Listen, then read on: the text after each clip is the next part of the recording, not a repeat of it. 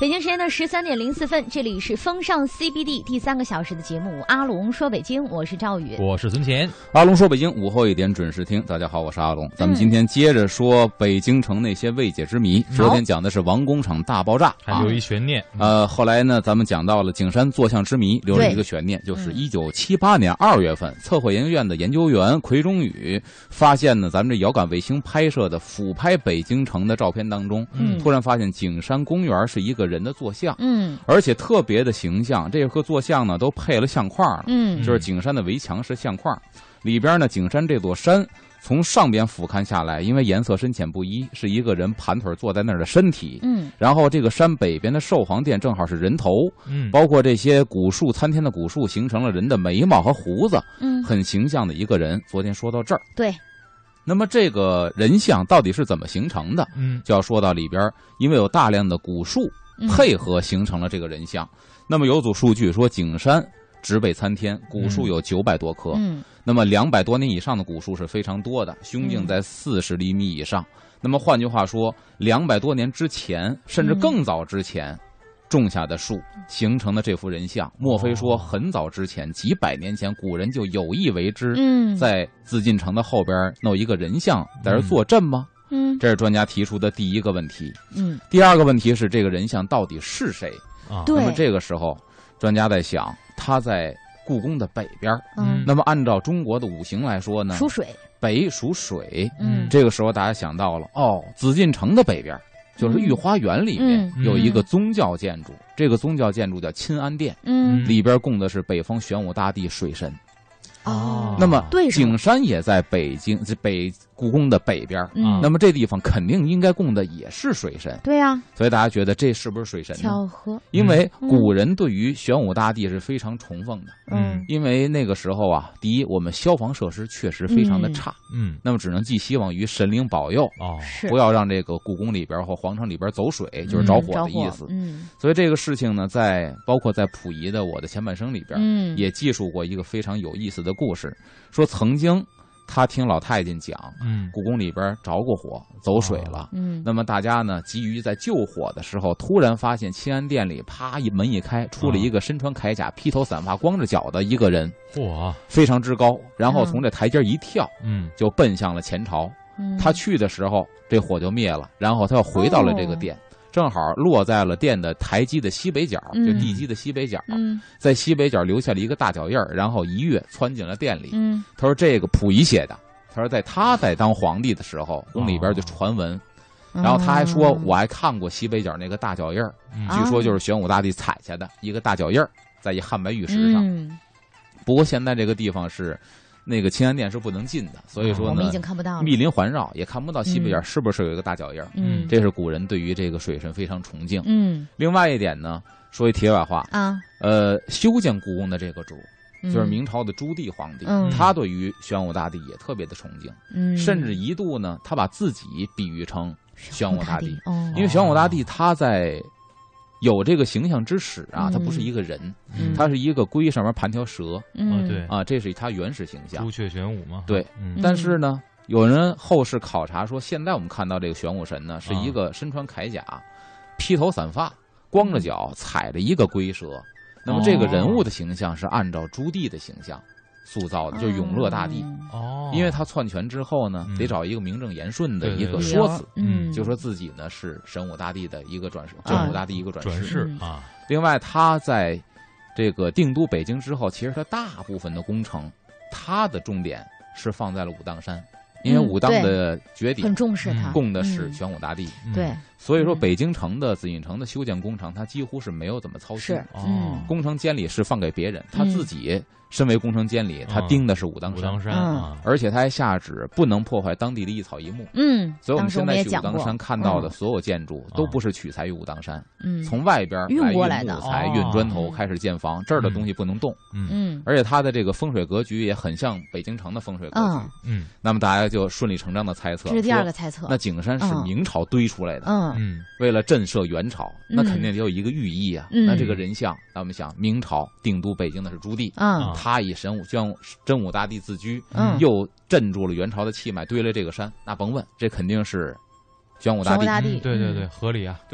这个猜测很合理，但是嗯经过了这个测绘的这个图仔细去又辨哪认儿的不话，对了呢？嗯，就是形象完全跟脸咱不说一的样披头散发、身穿铠甲的这个玄武大帝形象不一点样。儿不沾边儿，嗯哦，啊又否了。所以说这个形象就否掉了。嗯，那么再往下就是说，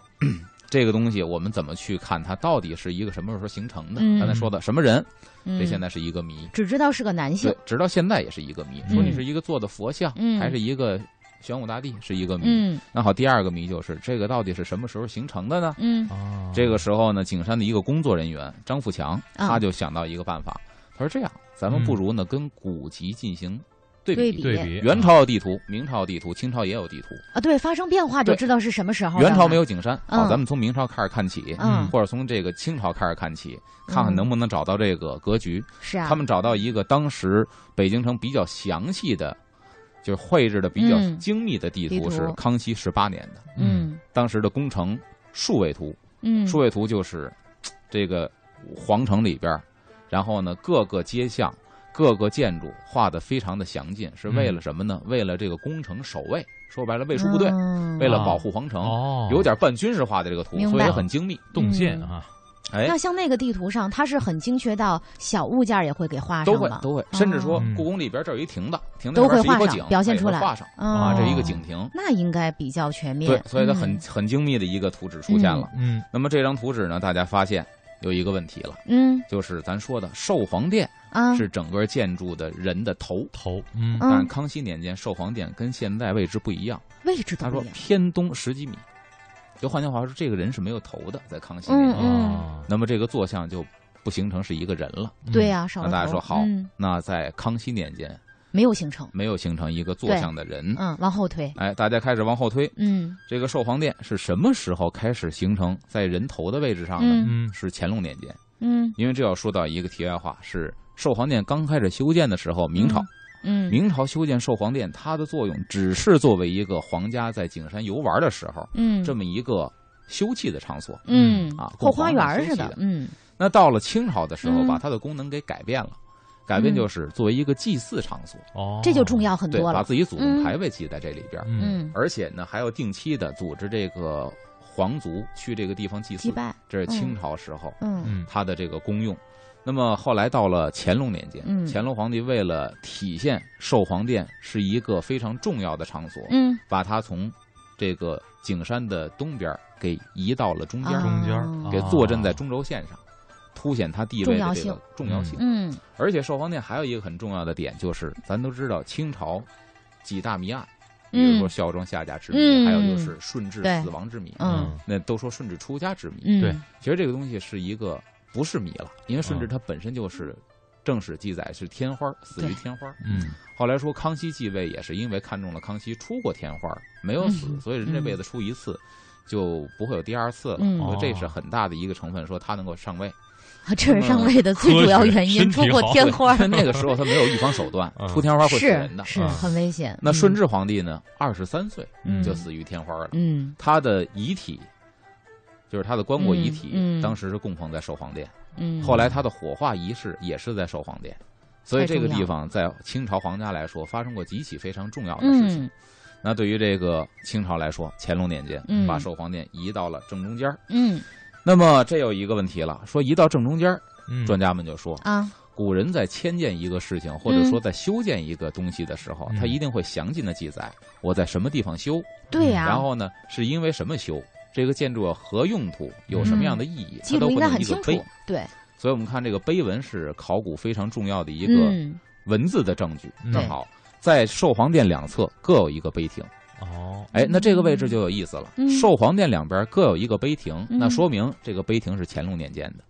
哦，因为乾隆年间修建的对中间这个寿皇殿给挪过来了。嗯嗯那么这碑亭出现正好在两边的话，那肯定是跟这寿皇殿一起建起的碑亭。嗯嗯那好，乾隆皇帝迁建寿皇殿，有证有证据了，因为碑亭里边的碑是有字的，嗯嗯但是一直啊也没有引起注意，大家也没有进过这个碑亭。嗯在二零零三年下半年修缮寿皇殿的时候，嗯那么有一个管理人员他就借机说要进入碑亭，嗯，抄一下这个碑文，看看到底是不是乾隆皇帝有意而为之，弄了这么一个风水布局，形成了景神的坐像。哎，在这之前就一直没有人去没有人查探去一下考虑这个考问虑题这，问题。因为在七八年的时候才发现这个坐像。嗯，当然，大没家这不视一定注意野。啊，看不着。嗯，对，而且大家又又知道，康熙年间还没形成，只是乾隆年间形成，嗯明白所以说这不是一个历史很远的一个对对对事情。对对那么进入碑亭之后，看到碑文有什么新的发现？好，咱们下节 我回们来稍事哎休息，再次回来听阿龙说北京。欢迎回来，这里是风尚 CBD，阿龙说北京，我是赵宇。我是存钱，接着说景山坐像之谜。那嗯好，在寿皇殿前边有两个碑亭，这两个碑亭是乾隆年间建的。啊那么乾隆皇帝迁建这个寿皇殿，形成了咱们今天看到的坐像。嗯那么这个碑文是一个很好的证据。嗯两千零三年下半年对寿皇殿进行修缮的时候，嗯这个碑亭打开了，啊一个工作人员进去开始抄这个碑文。嗯，嗯抄完之后，他发现很失望，为什么啊失呢？望没有记载。就是只记载了这个嗯寿皇殿为什么迁建到这个地方，当时工程是如何如何的。嗯但是并没有任何文字提及说我们是有意这个地方形成一个景山的一个人物坐像，哦嗯，没有提及这个事情。那可见他们推论，可能乾隆皇帝也不知道不是故意的，啊，不是说人为的，哦他们也不知道，哎只是偶然形成这么一人像，可嗯能乾隆也不知道。那么下一步呢，他们就。给谁呢？这个研究员就给这个溥杰先生打电话联嗯系，啊说您是皇族后裔，那么嗯您有没有听过你哥哥当年提及当政过的时候，溥仪当政的时候，宫里边传闻后边的景山是一个人物的坐像？嗯那么溥杰先生给出的回答是，宫里边没有任何人讨论这个事情。嗯，那没有任何人讨论，就是说宫里人也全然不知，嗯这是一个坐像。再后来呢，学者们找到了一个乾隆十五年的京城全图。乾隆十五年京城全图，这是一个在北京历史界呀、嗯研究北京历史很有用的一张图。为什么呢？啊，这张图在北京画的是比较全的，嗯，而且它还分杠，就跟那个什么是跟那个象棋盘似的，哦，纵几横几，它有坐标点，它是一个哦非常全面的一个很图精确啊，很精确。嗯这张图很有历史价值。当时他看乾隆年间的这张地图的时候，嗯发现呢，寿皇殿两侧还有很多的房屋，现在没有了，乾隆年间有这。我拆了嗯他说西侧七百多间房屋，东侧一百多间房屋，那么多，哦还有两套院落。嗯，那么换句话说，当年乾隆年间存在这些房屋的时候，嗯，这个人像是不构成的。啊对呀对对对，都啊构成了一幅风景嘛。所以说嗯这些房屋没有了。嗯那换句话，乾隆年间之后，到清末民国。嗯，渐渐拆除这些房屋的时候，嗯才显现出一个人物的形象。是啊那咱们好说白了，清朝的时候那也不是一个人的坐像，对对对嗯啊，那真是清朝灭亡之后才形成一个人的坐像。嘿所以这不是古人故意而为之嗯啊，那可能是巧合形成了这个事情。那么后来他们就采访罗哲文先生，嗯这是一个北京建筑史的一个大师。嗯这是这个梁思成的学生哦罗哲文先生一说北京建筑方面的书，就买罗先生的书。嗯，他说呢，这属于是什么呢？呃，说这个也是一个，他也承认这是一个未解之谜、嗯啊，可以有是 说供不清大楚家啊这个感兴趣的去考证一下。嗯，但是具体为何形成这个原因，这个到现在所以不得咱而说知老北京的未解之谜。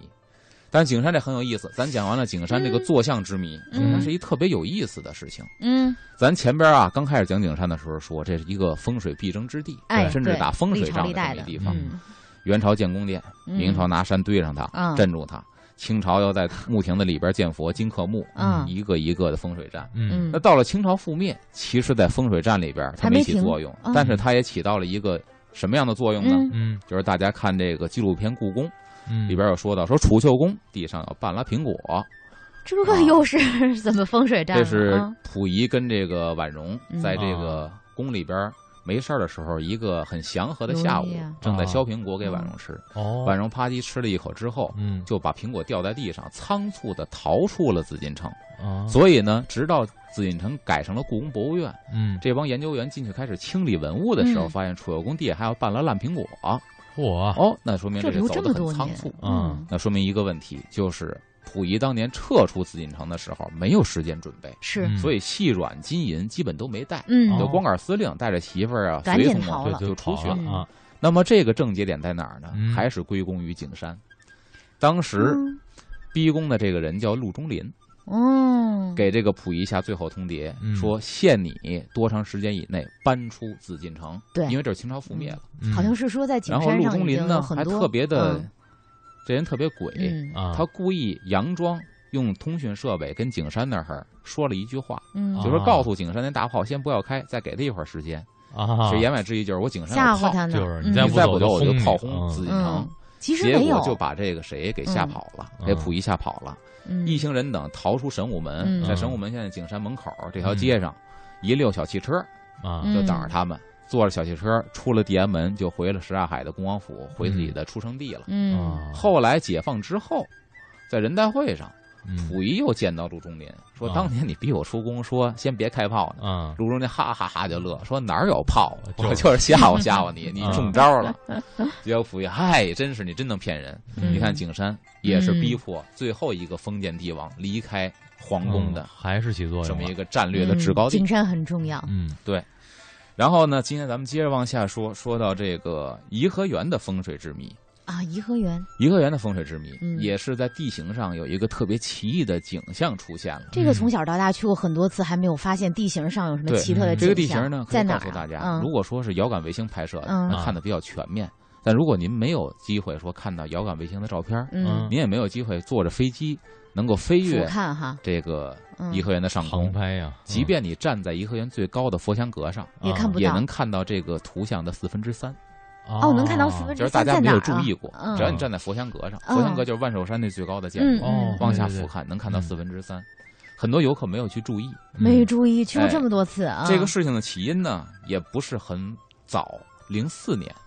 九月二十号，嗯还是咱们之前说的发现景山坐像之谜的这个嗯测绘研究院的研究员奎中宇、嗯一个人啊，啊，对，因为他专门干这个的。嗯他在发现这个之后呢，开始一系列的研究北京的这些个地形儿地形、啊地貌嗯、皇家园林是不是有特殊的含义在里嗯？零哦四年，他看一个报纸《中国电视报》，嗯当时这篇报道呢叫《样式雷》，七代皆为清代皇家建筑总管的辉煌望族。嗯这样式雷是一个姓雷的家族，嗯就说白了，负责皇上家的工程，嗯他是总工头。啊样式雷留给后人。现在最珍贵的这一笔财富是什么呢？就是他们家的烫样，烫特别样有意思。嗯烫样呢，在国博院保存了一些，嗯就是皇上家建一个园林的时候啊，他不会说你给我画一个测绘图纸，啊，我看完了就行。为什么叫烫样模呢？子是吗？相当于必须拿那纸壳儿，嗯哦然后拿烙铁给烙成形儿，把小房子搭出来，嗯模型儿，模型嗯哦啊缩小的沙盘。明白啊。当然，所有嗯建筑是纸壳儿拿那个烙铁烫出形儿嗯的，所以叫烫样，就跟那个真的是必须比例缩小，但哦是一模一样明。白啊，嗯，所以我看过那个烫样，做的非常之精良。精良到什么地步呢？比如夏天，皇上家有一个习俗，他要搭天棚，嗯为了遮阳避暑。嗯这个天棚啊，搭起来不像老百姓家随便拿一席子搭棚， 啊他那天棚就真跟一个建筑是一样的，我啊，就除了旁边没有门、没有墙，跟建筑是一样的。嗯，然后它的那个顶棚上呢，它有那草帘子，啊这个帘子呢旁边有绳儿，就跟咱现在的竹帘子一样，哦一拉一绳拉儿就卷上去了。啊，卷上来了啊，啊，傍晚的时候呢，卷上采光；嗯正午的时候呢，夸放下来遮阳。嘿哦真不错，这是真实的那嗯个那个凉棚，嗯嗯但是烫样嗯怎做么出做来呀缩小比例的，嗯啊旁边有根线绳儿一拉，也能拉，一那个帘子也会卷上。 哇，就是它必须是必须是真的有什么功能，嗯那就有什么功能。这大殿的门能开，这烫样的模型门必须嗯也能开。不，这模型到现在都得天价了，要留呃个模型，那是文物，现啊在就嗯国是吧博院有几套，嗯巧夺天工，真是太精良了。这属于样式类，嗯一直是皇家建筑的一个总的包工头、总工程师，嗯然后就吸引了他的这个注意力。它上面写到什么呢？就说到了这个颐和园，嗯颐和园建造是慈禧让位的一个重要的标志，嗯他一直把持朝政。嗯垂帘听政，他呢让这个光绪皇帝啊、嗯亲自听政，一个很重要的标志就是我要退休了，啊我，要养老了，给我去修颐和园吧。嗯所以修建颐和园的时候，光绪是最费心的。你终于把这大权给我 了，啊，你终于退居颐和园了，我嗯赶紧交权出钱了快点儿，嗯好好把钱弄全啊投进好条好儿修弄，了，让老太太高兴，别再掺和朝政了。嗯所以当时就开始大修颐和园。嗯颐和园其实是乾隆年间修的，嗯，然后慈禧年间呢又修了一次。嗯这颐和园当时，这个慈禧提出一个要求，说我既然退休了嘛，嗯我一个老太太，嗯我要求福禄寿嚯这三点在这园子里给我体现出来。在园子里体现。啊对，，在颐和园体现出福禄寿嗯，这三个吉祥的字。嗯，可是这就麻烦了，你不能把园林真修成这仨字儿，那得对什么工程 啊？而且风水布局上真修成字儿的话，也不见得好。对嗯对对这对，房子朝向什么都不怎么样。这个重任就交给了雷家第七代，叫雷廷昌，嗯因为样式雷嘛，嗯说你去想这个问题吧。当然想，想福禄寿，我怎么嗯去体现呢？好，第一个先是这个福，福，嗯福就体现出什么呢？体现出我把这个佛香阁嗯，给修成一个蝙蝠，是哎，那个蝙蝠佛，香阁是一个蝙蝠的脑袋，嗯然后呢，我这万寿山是一个蝙蝠的身子，哦，然后佛香阁两边有长廊，这是蝙蝠的啪两个翅，这是一个蝙哦蝠出现了。哦，然后呢，这个兽，他想半天，说这兽呢，我得给它修成一什么呢？哎嗯，正好昆明湖，嗯，昆明湖给它挖成一个寿桃的形状，哦那啊，嘴儿是歪歪的，啊，嗯，哎然后呢，鹿这个还差一鹿鹿，得想半天，说这个鹿呢，鹿怎么办呀？哎，他就想，那我怎么弄呢？他就把这个十七孔桥，啊，嗯咱们现在看到十七孔桥嗯的这个和那小岛连接的地方，嗯嗯其实要是远处一看呢，它说白了就是一个龟盖和一个龟镜，就一个乌龟探着脑袋，嗯这在中国有点是一个有点那意思吉祥的寓意。嗯，嗯那说白了就是，福禄寿对嗯只有这样方式，用图像的方式表示出来、啊啊，它这个吉祥寓意在里边儿。那嗯看完这个报道之后，咱说奎中宇就觉得，哦，嗯，真是这样吗？嗯，得他看就一看又想实地考察一番了，于是又开始对照什么呢？就是八三年嗯嗯返回式遥感卫星拍摄的这个照片儿，就嗯，拿这个照片儿呢，咱们对照一下啊是不是这么回事儿，才发现，哎，昆明湖确实是一寿桃，歪歪嘴儿的。嗯，然后呢，偏向东南方这个长河的这个闸口，嗯这属于那个桃的尖儿。嗯寿桃的这个梗儿呢很有意思，还有因为这啊梗儿遥感卫星拍出来，它就很详细了。嗯咱们买桃儿底下是那梗儿，连着叶儿，啊对吧？这个梗儿呢是颐和园西北角西宫门外的引水的河道。哎，这桃儿还有梗儿。哦我看赵宇那擦手霜不是蜜桃的那个外形吗？蜜桃的嗯对吧？对对，它跟那个很非像常，很像。嗯，而且呢，逼真到什么程度？还一点就是什么呢？这个斜冠湖面有一个溪堤，嗯，这个溪堤是什么呢？这个溪堤就是桃儿都有缝儿，哦嚯，这也不是大这酒保一掰能掰开。又细到这程度，对，桃儿呢它不是圆的，它有缝儿的，嗯，所以西堤就是那个缝 儿。这个心太细了，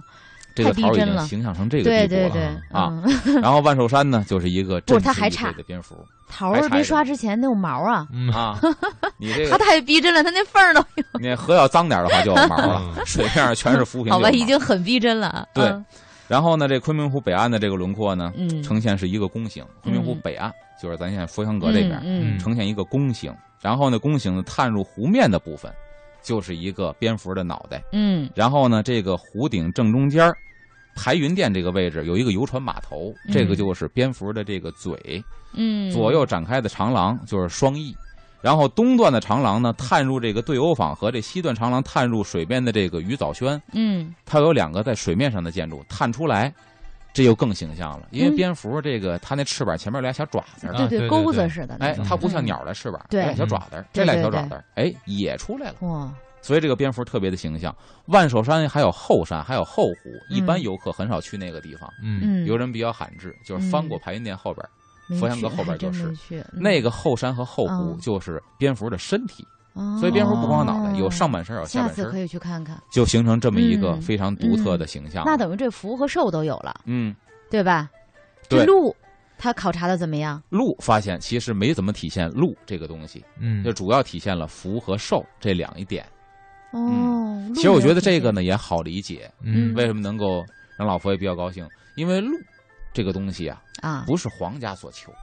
啊，老百姓士对大人家夫不，哦你要求路，他已经是顶级的统治者了，对对对对，你还需要路干什么？没错儿没错儿，俸禄哈，哎对了所以福寿给他就完全可以了够了嗯啊。那么关于这幅图还有很多有意思的这个点。谜点嗯，咱们下节回来再接着说。吧好，的，我们稍事休息，一会儿回来。十三点三十九分，欢迎回来，这里是风尚 CBD，阿龙说北京，我是赵哦宇。我是存钱，大家好，我是阿龙，嗯咱们接着说这北京城的未解之谜。刚才说到颐和园呢是一个嗯福寿的体现，对这个昆明湖。啊，就是这个这个寿桃嗯啊，一个歪歪嘴儿的寿桃，西堤呢是桃上那条缝儿，嗯，然后佛阳阁前面的码头是蝙蝠的嘴，两边的长廊是振翅欲飞的俩翅膀，后山和这个后湖属于是蝙蝠的身体，嗯嗯，所以有福寿的体现。嗯咱们再说这个万寿山呢，以前叫瓮山啊。嗯嗯，然后是早在辽、金、元这三个朝代的时候，这地方就已经是一个有山有水、环境很好的地方。嗯乾隆皇帝为了给母亲庆六十大寿，所以呢，在这儿修建了这个园子嗯哦啊，是给母亲庆寿的。当时呢，修建这个万寿山，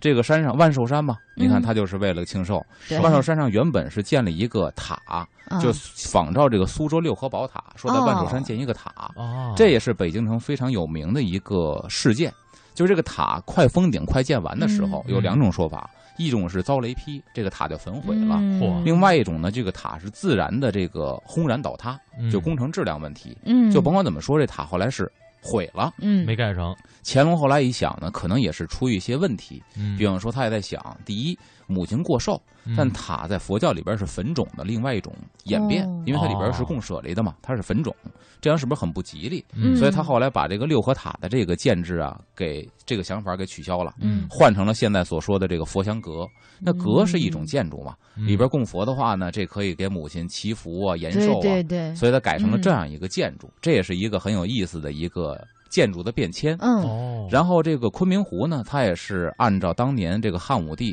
在这个长安城挖昆明池，嗯，在这操练水军攻打云南昆明这个典故，把自己前边这个瓮山坡改名叫昆明湖。嗯啊，所以昆明湖万寿山在那个时候就已经形成了。嗯然后话说回来，再说咱们说的这个颐和园，后来慈禧在这个地方养老退休、嗯对啊，修建颐和园要提炼这个福禄寿和寿嗯这个在里边儿。嗯那么大家也想说，这个地方呢最好咱们去查什么呢？还是查啊碑文。嗯碑文当中应该是古人有记载记的，载嗯所以说呢，这个碑文查了查遍之后，碑文也是没有对这个东西有任何的记载。那哎这个也挺奇怪的，这么对一件大事儿应该是有记载不止一块碑文上，所以说古人对这个没有记载，嗯而且呢，这个东西很有意思是。你进了这个颐和园的门，嗯它这个每个门口嗯都有一张照片儿，是啊就是俯拍颐和园的照片儿。嗯其实照片上都体现出来它的这个福寿的体现，是的，嗯但是古人的碑文里边儿没没有记载，载。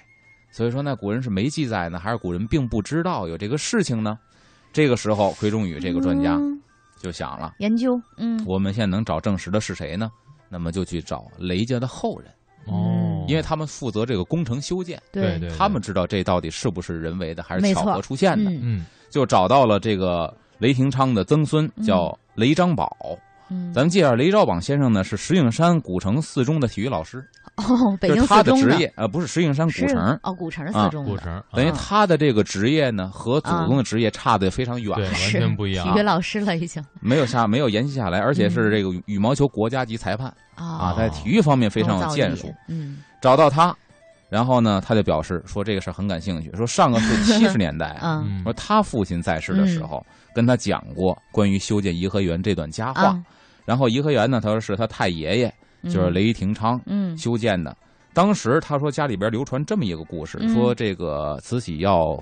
退休修建颐和园，就提出这个问题嗯了。他们家的祖上呢也是百思不得其解，应该怎么去修建这个园子？嗯忽然家里边就来了一个老头儿。嗯，这老者呢，在雷家住宿了一夜，这是清朝的事情了。住宿嗯一夜，临走的时候呢，他们家祖上就跟老头儿说出了自己的苦恼。啊怎么修建这个园子。他说这个老者呢，就从兜里掏出一个桃子。后来很神奇的是呢，这个桃子引来了两只蝙蝠，在桃子周围在这上下翻飞，最后落在了桃子上面。哦，然后雷家的祖上一拍脑 门子，明白才了，发现哦，原来这是这么一个玄机。嗯后来这个这个老人呢，就飘然而去，说这是一个老神仙嗯下凡来点化这个雷家。嗯但是呢，这个魁中宇专家听完之后呢，说这是一个非常好的民间传说故事， 嗯对，但是觉得不是一个真事儿。嗯嗯，所以说这个事情到底是怎么回事儿，到现在也是一个未解之谜，就是因啊为就人是未解家本之家的后代都不知道为什么修成这个样子。嗯虽然你刚才说那老神仙给他们的点化，他们都嗯说这不可能，神话传说，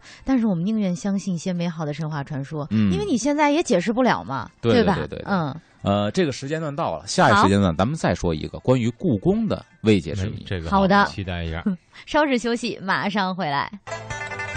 风尚 CBD，阿龙说北京，我是赵宇。我是孙乾，大家好，我是阿龙，嗯咱们下边接着说老北京的未解之谜。说到了故宫的未解之谜，嗯，就是故宫的东华太门，多了吧？对啊，嗯哦很多。嗯但是咱今天说的是故宫的东华门，东华门嗯这个地方就属于你不买票都能看到对，啊，啊嗯对。东门黄河河那块儿，东德河那我特别儿，啊爱去是嗯看夕阳， 真美。哦呃，对，那个地方确实很是美。啊嗯呃，东华门跟其他几个门不一样。嗯首先，在历史上呢，东华门一般大臣上朝走东华门，嗯尤其是清代、嗯明代大臣上朝呢，赶上大型朝会还是走午门、嗯旁边的左掖两门，然后这个清朝走东华门，嗯这个其皇宫的门钉儿，知道吧？嗯它是一门钉种儿装饰，也有一个实用作用。嗯门钉儿的实用作用呢，就是说门钉儿可以让门板更加坚固，嗯把门给穿在一块儿了，嗯几层门板穿一块儿。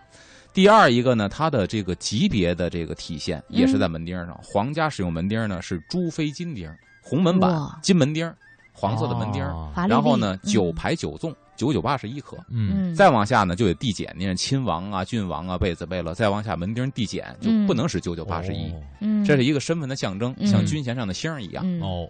那么，宫博院它有午门、神武门、东华门、嗯西华门，嗯但是午门、神武门、西华门这三个门都是九九八十一颗门钉，皇上家嘛，嗯但只有东华门是八九七十二，八九七十二这个为什么？少当了一时排门钉儿。我当时猜想一下，阿龙嗯，九九八十一是不是因为九是自然数字里最对啊大的一个阳数嘛？对啊所以九九八一八九七十二是又为什么呢？所以说这个呢有几种说法嗯。第一种说法，皇上死了之后，他的棺椁是从东华门走出来，嗯，所以大家认为呢这是一个鬼门。哦那么它很阴，所以呢，去掉一排阳数的九，八九七十二。啊，明白了啊哦，嗯对对对，所以说有这么一种说法，说八九七十二门钉，因为这是皇上走的这个门。嗯，但有专家立刻提出来说，皇帝活着的时候，有的时候出宫也会走也东走华东门，华嗯门，对，那你哼不能包括把大臣们这样活着的时候嗯进宫去上朝也走东华门。所以说这个说法呢，嗯不是特别不全成立面，嗯，它确实是走这个棺椁的嗯，但是这个说法不全面。嗯然后第二种说法出现了，啊这个更离奇了，或者更嗯荒诞了。嗯他说当年修这个紫禁城的时候嗯啊，这个木匠们炫着门钉子呀，嗯，不够了 他他炫大了，啊炫大了之后呢，你按九九八十一颗就挤，啊，密密麻麻就密集恐惧症了。了，他说那少安一排呗，嗯，这是很多民间的传说。不太可能不在而我们去看呢，嗯确实东华门的门钉啊比其他几个门的门钉大，还确实大，确实大。还但是专家支持这给个出一理个论嗯解读是什么呢？说这个逻辑关系是反的，啊是古人先要安八九七十二个门钉儿。啊，为了协调，才故意把它做大一点儿，并不是因为大嗯所以才少安，是因为本身要少安才做大，哦，对所以对这么一个逻辑对关这系。嗯正听起来更科学，对这个对而且他说皇家呢，为一个位分等级，在古代是嗯非常的，就是能争得你死我活，是是的嗯不可能出现这种纰漏的。对嗯说这个大疏忽取不掉可能。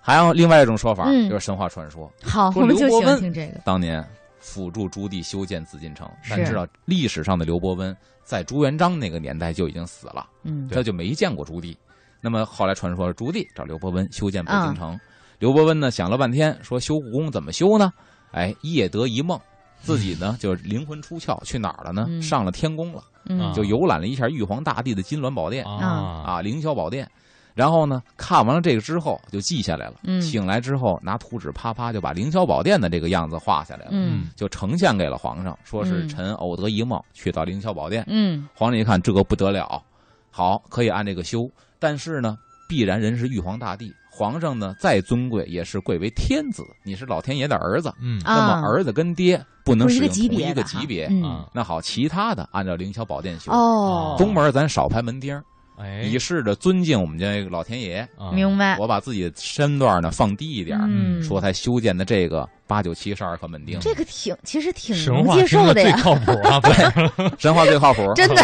对吧？但其实这肯定也不是一个真实的史实，嗯 嗯后来专家给出的说什么 呢？说门钉儿这个东西啊，嗯本身它是跟建成的风水学是有关系的。哦，又嗯跟咱风知水有道紫关，禁城的风水，像这个太和殿、嗯，太和、嗯中和、保和这个地基，俯瞰的话是一个土，中文的土。嗯，嗯那皇上呢，他正好在正中央，嗯，在五行当中的中央有属土，对所以它地基是一个土字形。那好，嗯按照相生相克，南方属火，嗯，对吧？嗯，火呢，它的相生相克是火生土，那么它的它在中央火生土，嗯它的北边是什么呢？是属于水，土克水，那么就是进生出克，明白。进来的这股气是生发我的，嗯，哦出去那股气呢是克制后边的。啊那么对于他来说是一个好事是儿。有利的嘛？对嗯，嗯，那好，它中间是土，那么东边呢？东边在五行是属木，木木克土，嗯对吧？对啊，然后西边是金，金嗯然后呢这个金生水，对，那么这个无所谓，那么就看那个相生相克的这个木克土，嗯然后土生金嗯这样一个顺序呢，那属于说东边是生发的位置，嗯，生发的嗯位置，本身应该是有利于我的位置，对是辅助于我的东西嗯，对，嗯但是东边却是木，它对我中央是有克的。对，那么那怎么这个办时候呢，化解他就想到我怎么去嗯化解这个问题，嗯嗯想来想去就想到了说，那我能不能把这个门钉儿稍微给它去掉一排？那这门钉儿去掉一排因为门钉儿是什么体九九现呢八十一的话呢嗯，它是阳极数字，属嗯于阳木。嗯那去掉一排呢，阴木的话，啊阴木的话对我的这个克性就小是吧？能够给它抵消一些，哦克性小一些。哦，所以我的说天啊，古建专家通过这挺个科学的哎对，还是通过这个五行学说，嗯嗯，就挺很靠谱科学的， 的，解释了这个东华门为什么嗯少了一排门钉儿。嗯所以这个其实是比较难理解的。当然，这个是最最依照古人的思想解析的。最合理的，最能对解释的清的，很嗯科。学嗯，所以你说像那个什么走这个棺材呢，这也是其中的一个说法嗯，啊，这也是史实。嗯当然，这个不足但是他以活着来的解时释。候活的也时候也就会，就不是八十一嗯颗对对对，对，所以不足以解释它。嗯所以以至于为什么说故宫里边很多的建制，它都是按照阴阳五行，嗯，只有拿这个去套这门钉儿，为什么少一个？比如玉清宫是嗯皇子的这个宫殿。嗯皇子在成年之前，在结婚之前，皇帝赐福之前，他要生活在紫禁城，跟爹妈嗯一块儿住。嗯但是呢，你不能住在爹妈的宫殿里边儿，嗯，那就在紫禁城的东边儿专门修建了玉清宫，嗯也就是太和殿的东边儿文华殿那附近。嗯，你看它所用的是什么呢？是用绿琉璃瓦，以至于我们在俯瞰整个紫禁城的时候，皇上家应该是黄瓦红墙，嗯啊你会突然发现，哎，在皇宫的东边儿出现了一组绿琉璃瓦的哎，建我筑，猜一下吧，绿琉璃瓦，首先来讲它属木，对颜呀色上，但是绿色树绿色木啊有属属于春天，属于嗯生发的那个季节，嗯它是一片绿意盎然嘛，所以它其实那个年纪也属于正生发、正啊生长。然后在这个五行上呢，又属于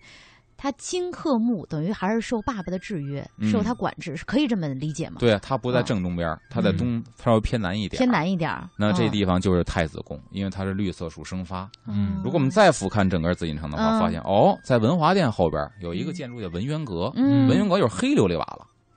属水，对，属水。嗯文渊阁是皇家藏书馆，嗯那么纸质的书籍最怕是着火，那么只能以火以水来明克白火。哦又是黑琉你璃看瓦真的有讲究，这么大讲究。科学嗯嗯啊对，所所以就家里装修的时候，是不是也该考虑考那虑？是咱们肯定嗯，套不上咱们装修是什么？你买的是现房，嗯啊皇上家是按照图啊纸对现我自盖个儿房，想盖什么样儿盖什么样儿是吧？所以这个我这儿就不缺一一样东西，这儿给我盖那一个。是他宅基地没错儿，所以说我们看嗯真是俯很大瞰讲紫究禁城，你去嗯看紫禁城的这个房顶的颜色，能看出它的五行不一还样，真是包括它的卦象啊也不一样啊咱都知道，两个小两个虚线似的，啊，两小杠儿，这属于是阴呐阴爻，啊，然后一个横杠儿长杠儿是阳阳爻啊爻，阳对吧？爻嗯所以为什么叫东西六宫呢？嗯东边有六宫，一二三四五六，哦，对吧？西边也有六宫，嗯所以宫它殿是你把那房子给连起来就是卦象。哎呀，真的，哎哦这个你没说，我从来都没有想过。你看中间这呢阴阳爻、阳阳爻这乾个清啊宫，、交泰殿、嗯坤宁宫，啊太这有是意思了。这是阳爻，那边全是阴爻，所以东西六宫，整个这个紫禁城是一个卦象。嚯嗯啊，这个深了，这啊个这个大家得看一看《周易》，然后可能才能长知识知道了阿龙在嗯说的是什么哈。嗯我们今天这一期阿龙说北京给我们带来的是和北京城的一些未解之谜未解之谜下集，好像我们下周还会有嗯还会这样的说节目。对如果没听够的话，下周继续听我们风尚 CBD 太就对棒了。嗯感谢阿龙，然后感谢孙乾今天代班，下周长知识哎呃我暂别一周哈嗯对，王王永永宁宁会回回来来了陪啊大家，对嗯，然后节目会继续，大周大家下周 大 周还行下个小时继续锁定收听我们的律动动宫宫体体北郝迪和王通，待会儿见，拜拜。